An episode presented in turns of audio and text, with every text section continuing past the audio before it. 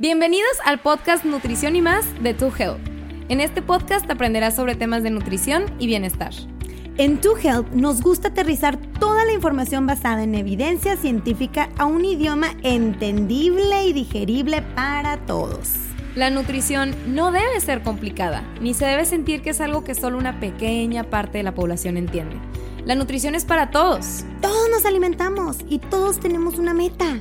Así que relax, sírvete tu cafecito y disfruta de tu camino hacia una vida más saludable. Somos Bárbara y Jessica y juntas somos To Health. Hola, hola, To Healthers. Bienvenidos al primer podcast del 2023. Oigan, amanecimos súper emocionadas, la verdad, Jessie y yo, porque al fin lo estamos retomando, ya estamos viendo sus DMs, que cuando el podcast, que cuando el episodio, etcétera. Entonces, primero que nada, les queremos desear un súper feliz año. Muchas gracias por otro año estar aquí con nosotras. Sí. Por darle play a estos episodios y decidir que seamos partes de su vida y de, su mejora en su, en su proceso de salud durante este 2023. Gracias de todo corazón. Les deseamos un súper feliz año lleno de muchas bendiciones, puras cosas buenas, de pura abundancia, proyectos realizados, de mucha salud, tanto para ustedes como sus familiares y sus seres queridos. Y bueno, tu Helters, van a ver que este año vamos a aprender demasiado, vamos a ver temas súper candentes, tenemos planes increíbles para el podcast, entonces gracias, gracias de nuevo por estar aquí.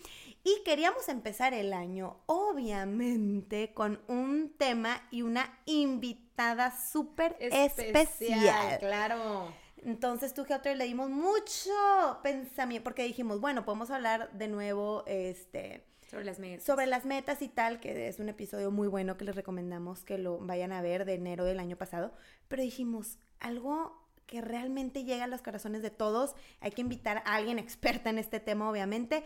Y por eso el título del día de hoy, que es Miedo al cambio, ¿no? ¿Qué pasa? Empezamos un año nuevo y pues todos queremos crear cambios en nuestras vidas, generar cambios, entonces pues va a estar muy bueno el día de hoy. Tenemos aquí a la licenciada Mariana Bermeo.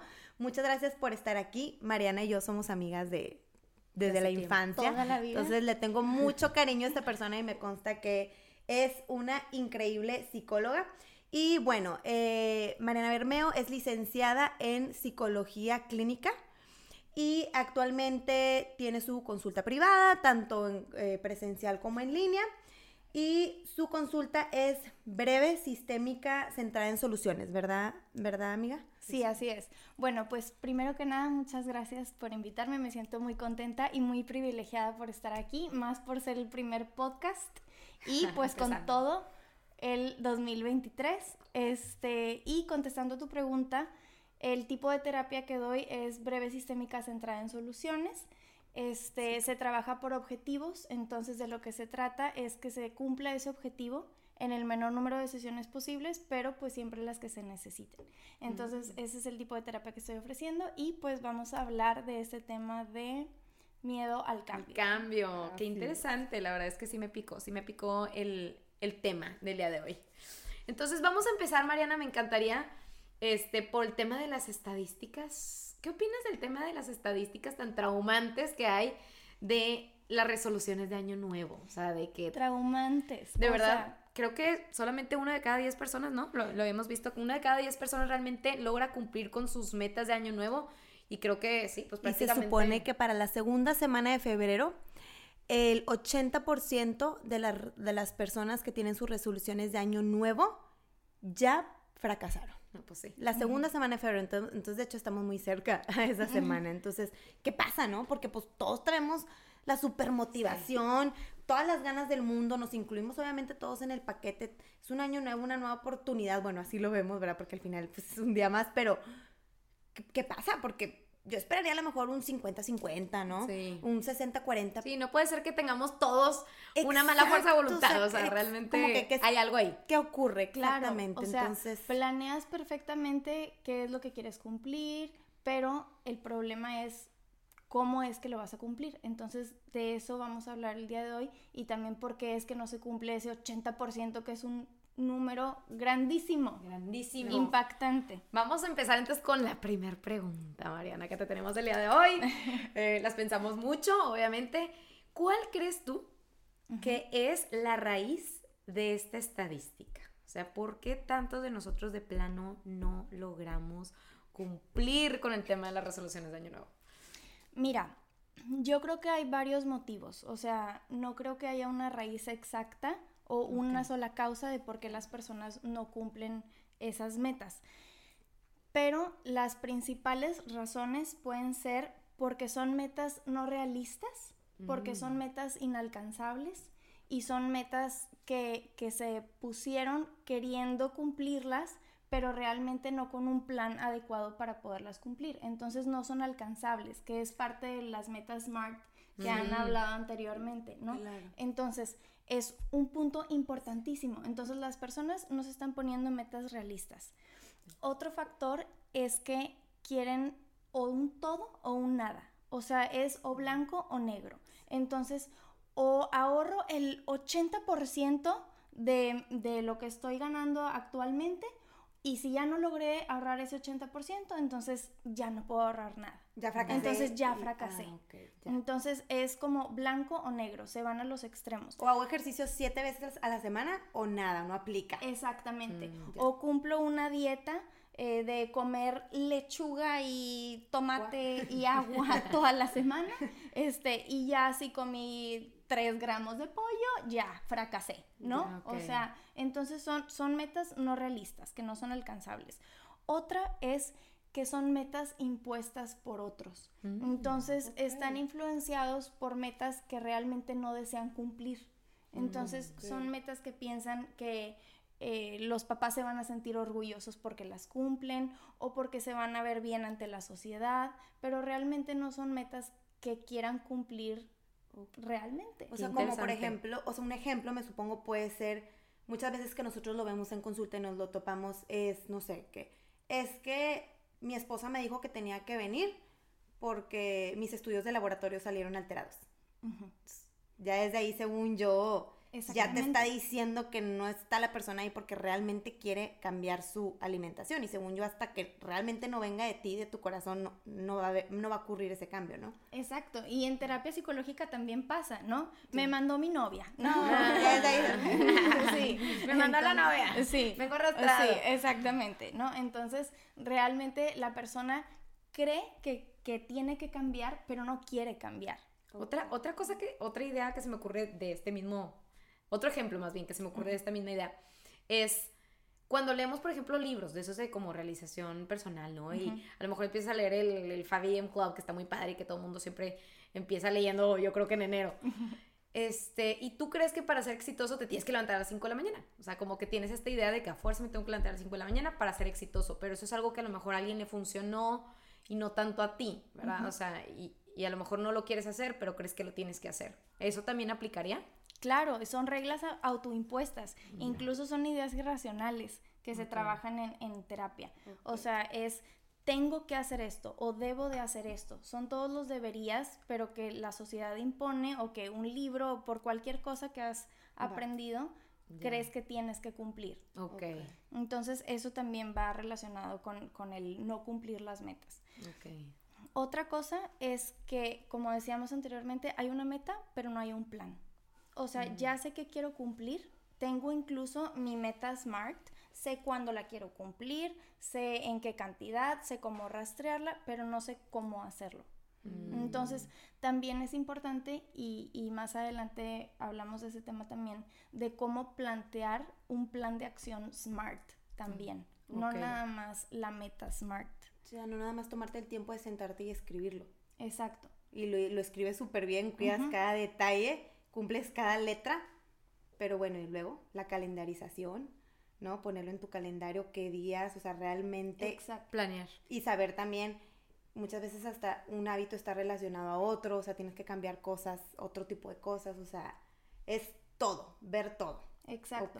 Por ejemplo, si yo me planteo una meta de hacer ejercicio, eh, de ir a correr, pero no tengo el equipo adecuado, no tengo los tenis o no tengo la ropa o no tengo, no sé, algo que me esté midiendo, una aplicación o un reloj o algo para que me ayude a cumplir mi meta SMART que ya me planteé, entonces pues difícilmente voy a poder cumplirla. O, si me, o si no me pongo de objetivo cuándo voy a realizar esa meta, un horario adecuado, y tengo trabajo o tengo otras actividades, pues no voy a encontrar el tiempo adecuado aunque mi meta esté súper bien planteada. Ok. Y la última es lo que decíamos, el miedo al cambio, ¿no? Todo lo que hay detrás de esa meta. ok, el miedo al cambio, que la verdad es que muchas veces ni se nos ocurre. Claro. Como que pensarías de que, ah, chis, yo no le tengo miedo al cambio, yo más bien quiero cambiar, quiero hacer esto, pero a veces en el subconsciente claro. hay otras cosas que no consideramos. Y cuando, cuando pensamos en ese tema me puse a leer del tema y fue de que, ¿cómo? Ay, el miedo es algo muy común y que realmente muchas veces eso es lo que nos paraliza y ni, ni cuenta nos habíamos dado, ¿no? Entonces, era eso? me gustaría empezar haciéndote una pregunta para que todos los two helters, em, pues, realmente entiendan qué es. O sea, para empezar, ¿qué es el miedo? O sea, ¿y por qué tantas veces antagonizamos este sentimiento que es algo que, pues, al final de cuentas, se da de forma natural? O sea, no es algo que tú busques o quieras, es es un sentimiento, es algo, es, algo inevitable, ¿no? Entonces, me gustaría que nos empezaras platicando un poquito de eso. Claro, mira, el miedo es un mecanismo de defensa ante una amenaza, ¿ok? Entonces puede ser una amenaza externa o puede ser una amenaza interna, algo que te está amenazando como una situación, como una persona, o una amenaza interna puede ser un pensamiento, ¿no? Entonces, obviamente es una emoción o es un sentimiento no agradable y hay una resistencia natural del ser humano ante esos sentimientos o ante esas emociones. Pero sí es muy importante el recalcar que todas las emociones y todos los sentimientos son necesarios. Entonces es importante sentirlos porque lo, antagonizamos tanto, como dices tú, y, y lo satanizamos tanto que no queremos sentirlo, pero al mismo tiempo el miedo, por ser un mecanismo de defensa, nos está avisando que hay una amenaza, precisamente. Entonces, no es un enemigo. Lejos de ser un enemigo, el miedo es un aliado que te está avisando que hay algo que te puede dañar, ¿no? Que hay un pensamiento o que hay una situación o una persona que te está dañando potencialmente. Wow, o sea, al final de cuentas, me encantó, wow, me encantó eso que dijiste de que al final de cuentas es algo que es necesario, o sea, como, como la sed, el hambre, ¿no? O sea, si tienes sed es porque tu cuerpo te lo está pidiendo. Te lo está pidiendo para que sobrevives y estés bien, ¿no? Si estás en un estado de peligro, o sea, imagínate que dijeran, ¿quieres no volver a sentir miedo en tu vida? Pues no, porque no vas a sobrevivir en este mundo. El, miedo te, el miedo te protege. Entonces, oye, estoy en esta zona que está peligrosa, el hecho de sentir miedo es lo que te ayuda a ti tomar acción y tomar medidas, ¿no? Entonces, de alguna forma es pues el cuerpo eh, o la mente, no lo había visto así, la verdad, eh, ayudándote, ¿no? Y, protegiéndote. Es como un amigo que te está diciendo, hey, ten cuidado. O a lo mejor también ya has, ya has experimentado esos sentimientos de tristeza en otras ocasiones o de fracaso y tu mente se está protegiendo porque no quiere que vuelvas a pasar por eso, ¿no? Exactamente. Claro, también es parte de un aprendizaje que has tenido cosas que te sucedieron y que no quieres que te vuelvan a suceder, pero precisamente ese miedo te evita que vuelvan a suceder esas cosas. Claro. Y entonces que vamos a la tercera pregunta, o sea, ¿qué es el miedo al cambio? ¿Qué, qué opinas tú sobre este tema? Mira, pues va, va muy relacionado con este proceso, pero es una resistencia a vivir un duelo, porque mm. dentro del cambio también hay pérdida. Para hacer un cambio no nada más agregas cosas a tu vida, sino que para agregar cosas tienes que dejar espacio para esas nuevas cosas y entonces tienes que dejar ir. Entonces, la, el miedo al cambio es una resistencia a vivir un duelo, De dejar algo atrás. Entonces también por eso la gente se resiste a cambiar, porque han estado acostumbrados a algo por mucho tiempo y entonces cuesta, a pesar de que sea algo que te hace daño, pues estás acostumbrado a ello y no lo quieres dejar. Y sabes, inconscientemente, la persona sabe que va a vivir ese duelo. Oh, Entonces es una resistencia al cambio. Y por ejemplo, es como estar en tu zona de confort. Y por ejemplo, en el, en el tema de, no sé, alguien que va a cambiar sus hábitos de alimentación o de ejercicio, ¿cómo podría relacionar esto? ¿Se te ocurre mm. algún ejemplo?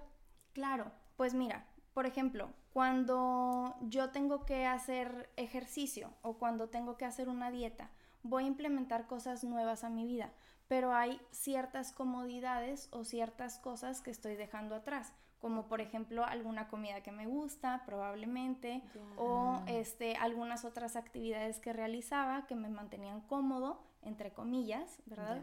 Cómodo en vez de hacer este ejercicio. Ok, ya. Ok, wow, o sea, sí, la verdad es que nunca me había puesto a pensar también en eso de que es un duelo. O sea, literalmente estás, estás dejando pasar esa, esa versión tuya, se podría decir, que a veces digo, no estás orgulloso o no te encanta, pero como quiera todo mundo nos encanta sentirnos que estamos dentro de nuestra zona de confort. O sea, a nadie le gusta, aunque sea positivo o negativo, a nadie nos gusta salirnos de esa, de esa zona. Entonces, aunque tú sepas que es algo bueno para ti hacer ejercicio o comer saludable, sigues estando viviendo este duelo de voy a tener que dejar de, ¿no? Exacto. Y voy a tener que reemplazar eso por algo que a lo mejor me va a costar. Wow. Sí, y a lo mejor a veces hasta son tiempos en pareja, este, que o con amigos. o con amigos.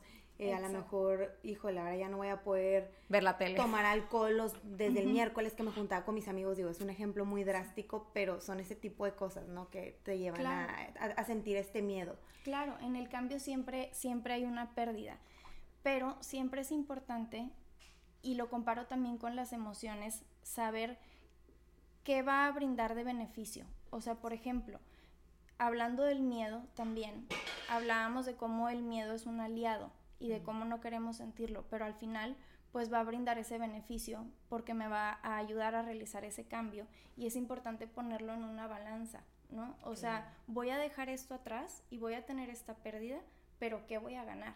¿Y qué pesa más?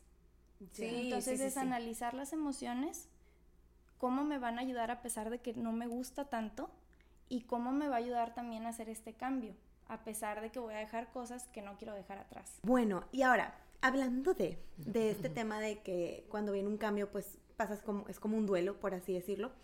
Y existen distintas etapas del duelo, ¿no? Eh, todos lo hemos escuchado, a lo mejor no las conocemos, pero sabemos que existen etapas, ¿no? Y también existen etapas en este proceso del cambio. Mm. Claro, precisamente es a lo que le saca mucha gente. No, no conocen exactamente cuál es la etapa que están viviendo porque no son tan conocidas estas etapas del cambio como las etapas del duelo, pero sí inconscientemente la persona sabe que está viviendo estas etapas, no porque las está experimentando. Entonces, ¿cuáles son estas etapas? La primera es la etapa de incertidumbre. ¿Por qué? Porque cuando yo realizo un cambio, a pesar de que ya sepa qué es lo que quiero lograr, no sé exactamente y no tengo por certeza si sí lo voy a lograr o no, o exactamente cómo, o qué va a pasar en el camino. Es ese como leap of faith, ¿no? Que te tienes que aventar. Exactamente. Y es ahí donde tenemos que lidiar con el miedo. Mm. Ok, ok. Y manejarlo. Entonces, después de que pasa esa etapa de incertidumbre, viene la etapa de negación en donde negamos estas pérdidas que vamos a tener, que también es parecido al duelo.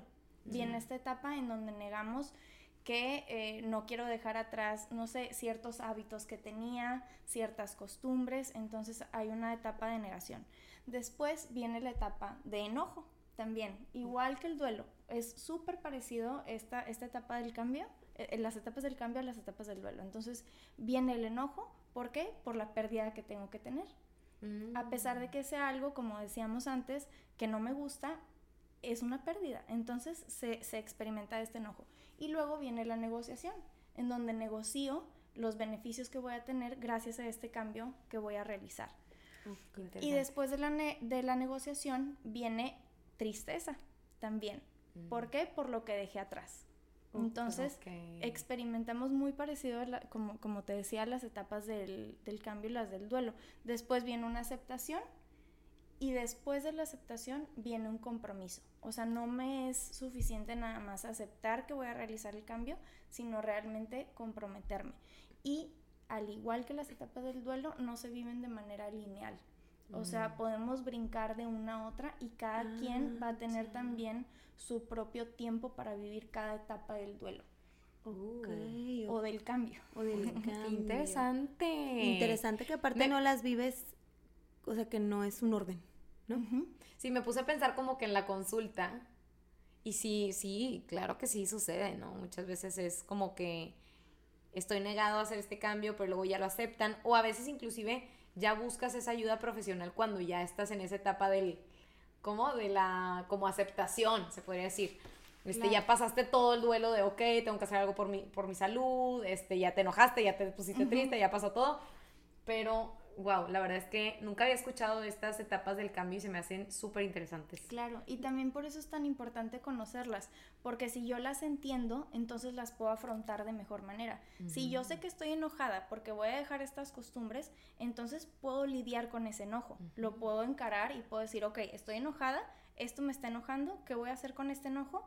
Y a pesar de que tengo este enojo, puedo realizar el cambio. Voy a seguir. Y voy, a, seguir. Sí, pero si yo no sé que estoy enojada, simplemente me siento mal, entre comillas, y entonces ya siento algo que no me gusta, estoy experimentando algo que no quiero sentir y corto con el cambio. Y aparte lo ves como que el enojo como algo negativo en vez de verlo como una parte del proceso Exacto. de tu cambio, de decir, oye, a ver, es normal sentir enojo. Intenté como visualizarlo como, por ejemplo, alguien que no hace ejercicio y quiere empezar a hacer ejercicio y tiene que pasar por todas estas etapas porque al final Digo, supongo que también hay niveles. ¿Y te puedes saltar alguna etapa o si es normal que pases por todas?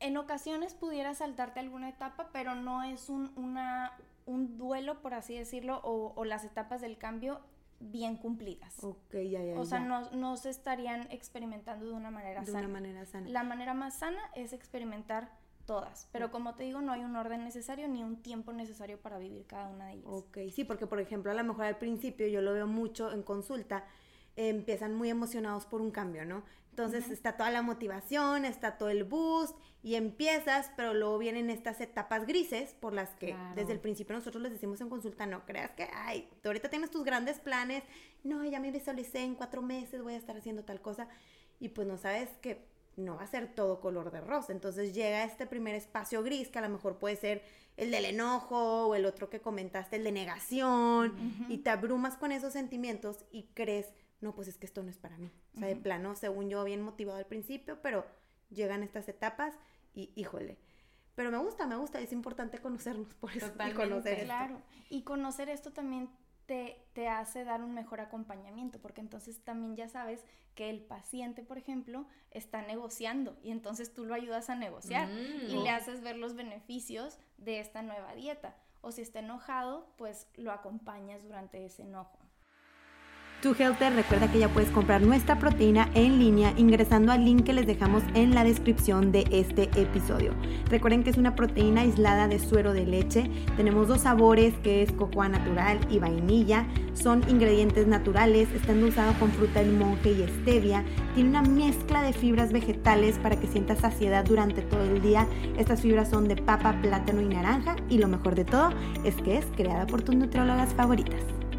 Ok, entonces claro, eso de acompañar al, paciente o al cliente a través de este proceso de negociación. ¿Cómo podemos hacerle o cómo, qué nos recomiendas para poder atravesar este proceso de cambio de la manera más sana posible? Pues lo más sano para poder atravesar este cambio y estas etapas del cambio es empezar a cambiar la perspectiva. Mm. La perspectiva es la raíz de todo, el cómo vemos las cosas tiene que ver con cómo las afrontamos y cómo las manejamos. Entonces, si nosotros tenemos la perspectiva de que el miedo es algo malo, entonces no lo vamos a manejar de una manera adecuada o no lo vamos a querer experimentar. Claro. Ahora, les quiero hacer también una pregunta que puede causar un poco de polémica por lo que voy a decir después, ¿ok? Ok. Pero quiero preguntarles, ¿ustedes qué sienten cuando les pregunto salgan de su zona de confort o cuando les digo tienen que salir de su zona de confort, ¿qué es lo primero que sienten? Pues miedo. Miedo. Sí. Inevitablemente. Inevitablemente. Entonces, fíjense cómo a veces ciertas frases que decimos en el día a día pueden causar también algo que no queremos experimentar. Por ejemplo, el decir constantemente, sal de tu zona de confort. Es que tienen que salir de tu zona de confort. Entonces, ¿qué siento por eso? Miedo. y entonces no quiero salir de mi zona de confort. Entonces, ¿cómo puedo cambiar mi perspectiva? Mm. Y ahí viene toda una teoría, ¿no? Que es, ¿realmente vas a salir de tu zona de confort o vas a encontrar tu zona de confort? Si tienes que salir de un lugar, ¿es porque estás cómodo o porque no estás cómodo? Tal vez hay un confort temporal, pero no va a haber un confort a la larga. Si alguien quiere realizar un cambio, es porque no se siente cómodo. Y el pensar, tengo que salir de mi zona de confort, me hace no querer hacerlo. Claro. Porque estoy cómodo. Pero en realidad no lo estás. Pero en realidad no lo estás. ¿Y cómo puedo cambiar mi perspectiva y cómo puedo transformar ese miedo? Es cambiar el tengo que salir de mi zona de confort a voy a encontrar mi zona de confort. No es sal de tu zona de confort, es encuentra tu zona de confort. Qué interesante. Claro, porque al final de cuentas, si estuvieras cómodo, ¿por qué buscas un cambio? Exactamente. Hay algo que no te agrada en ti, en tu persona, en tus hábitos, que dices tú, necesito, pero en realidad no es salir. Oh. Exacto. Y me gustó esto que mencionabas de como que cambiar la perspectiva del miedo. Sí. O sea, ¿cómo, ¿cómo es cambiar la perspectiva del miedo? O sea, verlo de una manera como. Verlo como algo que te va a acompañar y que no te tiene por qué impedir cambiar. Mm. O sea, lo que pasa cuando experimentamos algo que no nos gusta o lo que suele pasar con, con las personas que experimentan un sentimiento desagradable es que no lo quiero sentir o intento no sentirlo o busco la manera de ya no sentirlo, pero no busco la manera de seguir trabajando y de seguir siendo funcional junto con la emoción. Okay. Entonces es ver al miedo como un aliado, sentirlo y, fíjate la, la, ironía. A la hora de que lo acepto y, lo tengo conmigo, es cuando se va, realmente. Porque es cuando realmente lo puedo empezar a manipular y es cuando lo puedo empezar a controlar. Okay. Pero mientras no lo quiera tener, y mientras lo esté evitando y esté buscando estrategias de cómo afrontar y de cómo manejar, pero no lo invito, entonces no lo puedo manejar realmente. Ok, y siempre va a estar ahí. Entonces más bien es aprender a recibirlo, aceptar el miedo, porque dices, a ver, voy a generar un cambio en mi vida, es inevitable no sentir miedo. ¿Verdad? Mi, mi, cerebro está acostumbrado a A, B y C y de repente le quiero decir que hagas D, E, F, Z. Z. Obviamente es inevitable sentir miedo, pero más que nada es decir, a ver, digo, quiero saber si estoy en lo correcto. Sí, sí. Es decir, siento miedo, es parte de, es algo inevitable, no nada más yo lo siento, todas las personas en el mundo sienten esto, pero es aceptarlo, que te acompañe y decir, ni modo que eso haga que ya no mejore como persona, ¿verdad? Pues ya sabemos que no te puede paralizar, porque si no, nunca vamos a avanzar en la vida. Exacto. Entonces, más bien es Abrazarlo.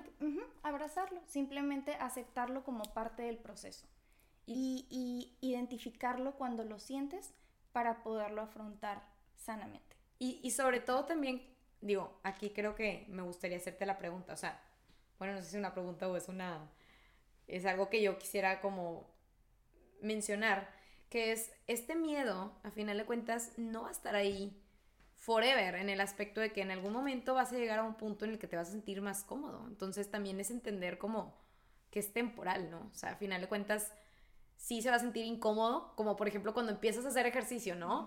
Y que dices, ay, estoy incómodo y a lo mejor no estoy ni aquí ni allá y estoy como que en el limbo, entonces no he visto los cambios que me gustaría haber ya visto, este, pero también estoy sufriendo y ya sacrifiqué y estoy teniendo este duelo, entonces es ese, momento que a veces mucha gente tiende a frustrarse y decir, no, pues ya mejor no hago nada, ¿no? Pero, pero lo que pocas veces nos damos cuenta es que pues es algo temporal. ¿O, o qué opinas tú de este, de este punto que te digo? Claro, exactamente. Es verlo como algo temporal, como parte del proceso, aceptar cada una de las etapas y como decíamos antes también, ponerlo en una balanza. ¿Qué pesa más? ¿Mi miedo o lo que voy a ganar con este cambio que me está generando tal vez este miedo temporal. Claro. Y el cambio es algo temporal o es algo que me va a traer beneficios a largo plazo. Ok. Bueno, y, y por ejemplo, ahora todo el mundo, pues obviamente, para que lo puedan ligar un poquito más a lo que están viviendo la mayoría de, de los escuchas durante este 2023, ¿cómo nos puede ayudar este mindset en relación, no sé, por ejemplo, con los hábitos alimenticios o el cambio en querer mejorar mis hábitos alimenticios. Sí, o sea, ¿cómo, cómo puedo ayudar como esta nueva perspectiva, ¿no? Este nuevo mindset en, en ese tema de los hábitos. Claro, cambiar la perspectiva de cómo vemos lo que es una dieta y cómo vemos lo que es mi relación con la comida. Y yo comparo mucho la relación con la comida con una relación de pareja. ¿Por qué? Porque a veces lo que cuesta es dejar ir cosas que me gustan, pero son cosas que me gustan momentáneamente, igual, de una manera temporal, pero que no me va a traer un beneficio a largo plazo. Entonces, ¿qué crea esto? En realidad es como una relación tóxica, ¿no? Porque la comida, tal vez una hamburguesa con doble queso, me va a traer un beneficio, por así decirlo, que es nada más simplemente el gusto de comérmela mientras me la estoy comiendo. Es un gusto que me va a durar 15 minutos, pero ¿qué me va a traer después? Entonces, me está dando un gusto temporal, pero haciendo un daño de manera a largo plazo, ¿no? Entonces, es como una relación tóxica, porque no me estás brindando algo bueno a mi vida. Entonces, me tiene que gustar, pero también me tiene que dar algo bueno de regreso, lo que me estoy comiendo. Entonces, es empezar a ver esta relación con la comida como una relación sana. Ok, me mm. gustas, pero ¿qué me estás dando tú de vuelta? Claro, como una pareja. Como una pareja, exactamente. De que me aportas, te aporto. Exacto. y también cambiar esta perspectiva de lo que es una dieta. Fíjate, hace poquito estaba leyendo de cómo le hablamos cómo decimos que es una dieta cuando empezamos a comer bien.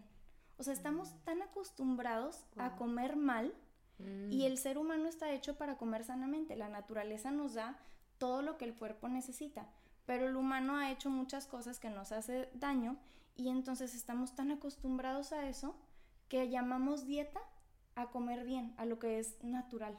Wow.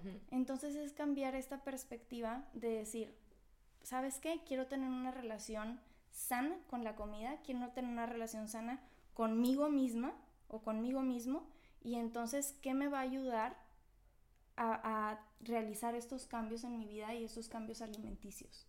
Wow, está cañón y sobre todo lo de, pues sí, ves a una amiga pedir ensalada, no sé, en un ejemplo, en una reunión en un restaurante y, ah, ¿estás a dieta o qué? De que, sí es cierto, no lo había visto así.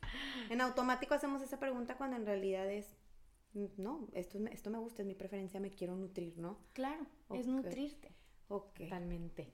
Ok, ¿y cuál crees que es la clave para poder lograr estas metas o lograr en general las metas eh, o las resoluciones que siempre nos proponemos en, en Año Nuevo? Pues mira, es precisamente lo contrario a lo que hace a las personas no cumplirlas. O sea, los mismos cuatro pasos que vimos en, en un principio. Es analizar mi perspectiva, cómo estoy viendo este cambio que quiero realizar, cómo estoy viendo el miedo. Número dos, analizar mis deseos. O sea, realmente yo qué deseo lograr, tratando de dejar atrás todo lo que las personas nos dicen que tenemos que lograr. Número tres, analizar qué voy a dejar atrás y comprometerme a que eso lo voy a dejar de lado. Mm. Entonces, eso es una de las claves súper importantes para poder realizar el cambio. Decir, ok, voy a realizar este cambio y qué ya no voy a hacer, qué ya no voy a tener y comprometerme y tener este mindset de que lo voy a dejar. Okay. Y después, pues viene ya el compromiso, el hacer, ¿no? Después de, de pasar este proceso psicológico del cambio, ¿no? Y prepararme mentalmente Ahora sí ya es prepararme a la acción. Y bueno, por ejemplo, estos, estos como pasos que nos acabas de decir, ¿cómo lo podrías ligar a un ejemplo de alguien que, por ejemplo, no sé, quiere empezar a comer más saludable este año y esa es su meta? Mm. O sea, para que lo aterrice la gente que nos está escuchando. Claro, pues mira, el analizar precisamente el cómo estoy viendo la comida, cómo estoy viendo mi relación con la comida, cómo estoy viendo lo que es una dieta realmente y cómo estoy viendo el miedo, cómo estoy viendo el cambio. Número dos, analizar qué es lo que quiero lograr. Entonces ponerme una meta realista, una meta alcanzable y después de eso analizar qué es lo que voy a dejar atrás. ¿Qué, ejemplo sería? Como... Costumbres, ciertas comidas. Em, por ejemplo, al tener una reunión con mis amigas, cuando normalmente, no sé, comía papitas y comía pizza de cena entre semana en mi miércolitos, pues entonces analizar, a ver, esto es algo que voy a dejar atrás y también adaptarme a ese cambio de la mejor manera. No tengo que dejar de ver a mis amigas entre semana, por ejemplo, pero puedo llevarme mi snack y prepararme pero sí tener bien consciente de que esto ya no lo voy a hacer. Ya, claro. ok, ok, súper bien. O sea, como que irlo aterrizando todo a tu vida de cómo lo vas a ir aplicando. Exacto, que es todo lo que voy a dejar atrás, qué es lo que quiero lograr y tener este mindset a la hora de realizar el cambio. Ok. Sí, de hecho, justo me pasó ahora esta semana con un paciente, o sea, que me decía, no, pues es que el tema era el sueño, ¿no? De que eh, no lograba cumplir con sus metas, en general, tanto de alimentación como ejercicio, porque siempre se desvelaba entre semana. Entonces, es clásico, ¿no? Que se juntan con los amigos y que, pues, esta persona le gusta la música, entonces tiene un grupo de música. Este, entonces, primero era como que la juntadita con los amigos, o más bien el, ensayo con los amigos, y luego era ya como que el post-ensayo, ¿verdad? Que es como que ya el chilear y estar ahí tomar alcohol, etc. Entonces yo le decía, a ver, pues tampoco tienes que sacrificar todo. O sea, a lo mejor lo que podemos empezar a hacer es ve con tus amigos, este, empieza por el tema de, de la, eh, de tener tu ensayo, pero pues ya a lo mejor quedarte a chilear y tomar alcohol, pues vamos a tener que hacer como un pequeño sacrificio con el fin de que podamos cumplir con esta meta de dormir más temprano y levantarnos más temprano y por ende cumplir con todos nuestros, nuestros objetivos, ¿no? Entonces también es como ver cómo puedes ir ajustando, ¿no? O sea, no necesariamente quitarte todo, pero sí decir, bueno, a ver, qué sí, que no, puedo y, estoy dispuesto a sacrificar, importante, dispuesto a, porque lo muchas veces no estamos O a lo mejor me quedo 20 minutos a chilearlo y antes me quedaba dos horas. Claro, y también ver los beneficios a largo plazo, porque a veces lo que pasa al realizar el cambio es que me centro nada más en lo que voy a cambiar, o sea, por ejemplo, y en lo que voy a perder. Por ejemplo, eh, no voy a comer esta pizza y tengo que comerme, no sé, esta ensalada del día de hoy. Pero a la larga, ¿qué beneficios me va a traer? Entonces, más que lo que tengo que cambiar, es tener consciente lo que voy a ganar con ese cambio. Ok, voy a comer esta ensalada no porque tengo que, no porque me toca hoy, voy a comer esta ensalada porque tengo consciente que esto me va a ayudar a estar más sana, me va a ayudar a nutrirme. Eso fue de que ¡pum! Eso fue de que literalmente casi casi que eh, perfecto para el cierre, o sea, quédense con eso, tu health, es bien importante pensar a largo plazo, ¿qué me va a traer este cambio a mi vida? Muchas veces somos muy cortoplacistas y es como que no, quiero disfrutar todo en el momento, pero todo en esta vida que vale la pena conlleva un sacrificio y un esfuerzo, o sea, todo. Que va a valer la pena. Exacto. Entonces, ¿qué sería como que lo, para cerrar, qué te gustaría como decirle a, nuestros escuchas sobre, sobre el tema de cumplir con las metas? ¿Qué tips les darías? ¿Con qué les gustaría que se quedaran?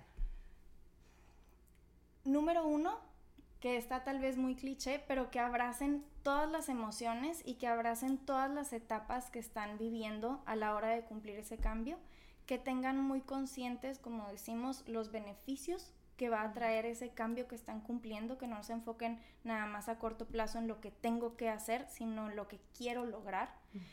Y ya una vez que cambié ese mindset, lo que sigue es ahora sí, como decíamos, llevar a la acción, cumplir mis metas SMART y también tener mi plan de acción SMART, que no se habla mucho de eso, pero que también es igual de importante que plantearme mi meta SMART. Ok, super me encanta, me encanta, me encantó el episodio. Me salgo aquí motivada y creo que hasta con lecciones, ¿eh? Porque la verdad es que sí, definitivamente. No, no. Tengo demasiadas cosas que decir, pero nos podríamos quedar aquí dos horas platicando. Pero muchas gracias de verdad, Mariana, por tu tiempo. Nos encantó. Espero que muchos de ustedes le, saquen el provecho a este episodio porque este, de verdad es, es, es impactante.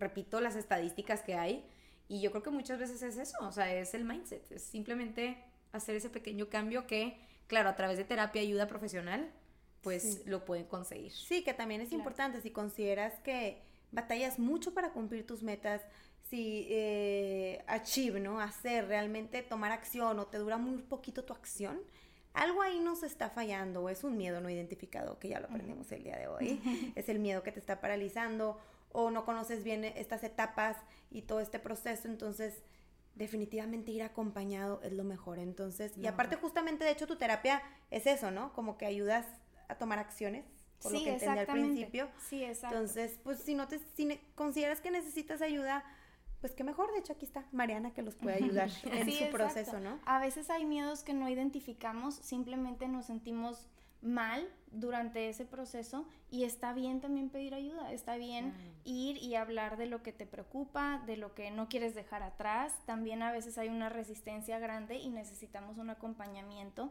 a la hora de no querer dejar esto y también está bien. Y sobre todo, amiga, sobre todo, perdón, pensando en que a veces son hábitos que venimos cargando de 20 años atrás.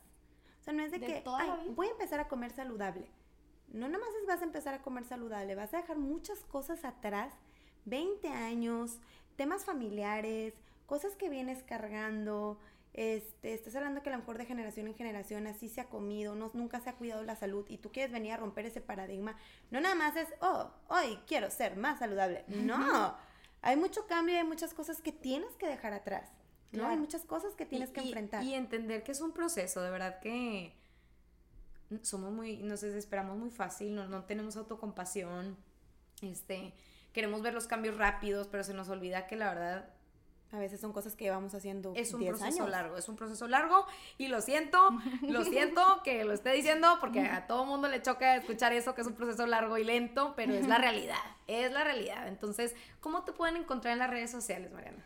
En Instagram estoy como sic, p s i c punto Mariana Bermeo. Y igual en TikTok me pueden encontrar ahí. Este, en la página viene también la dirección y el número este, por si me quieren contactar. Excelente. sí, acuérdense, consultas en línea y presencial, entonces no importa en dónde estén. Y les vamos a dejar también la información de contacto de la licenciada Mariana aquí en el caption del episodio. Y bueno, tú, Helters, muchísimas gracias por su tiempo. Esperemos que les haya encantado este episodio tan picoso. Que sé que todos se llevaron, aunque sea una cosa o dos, pero claro que hasta nosotras, ¿no? Entonces, pues bueno, gracias por su tiempo. Nos vemos el próximo episodio y gracias de nuevo, amiga, por estar. Gracias a ustedes por invitarme.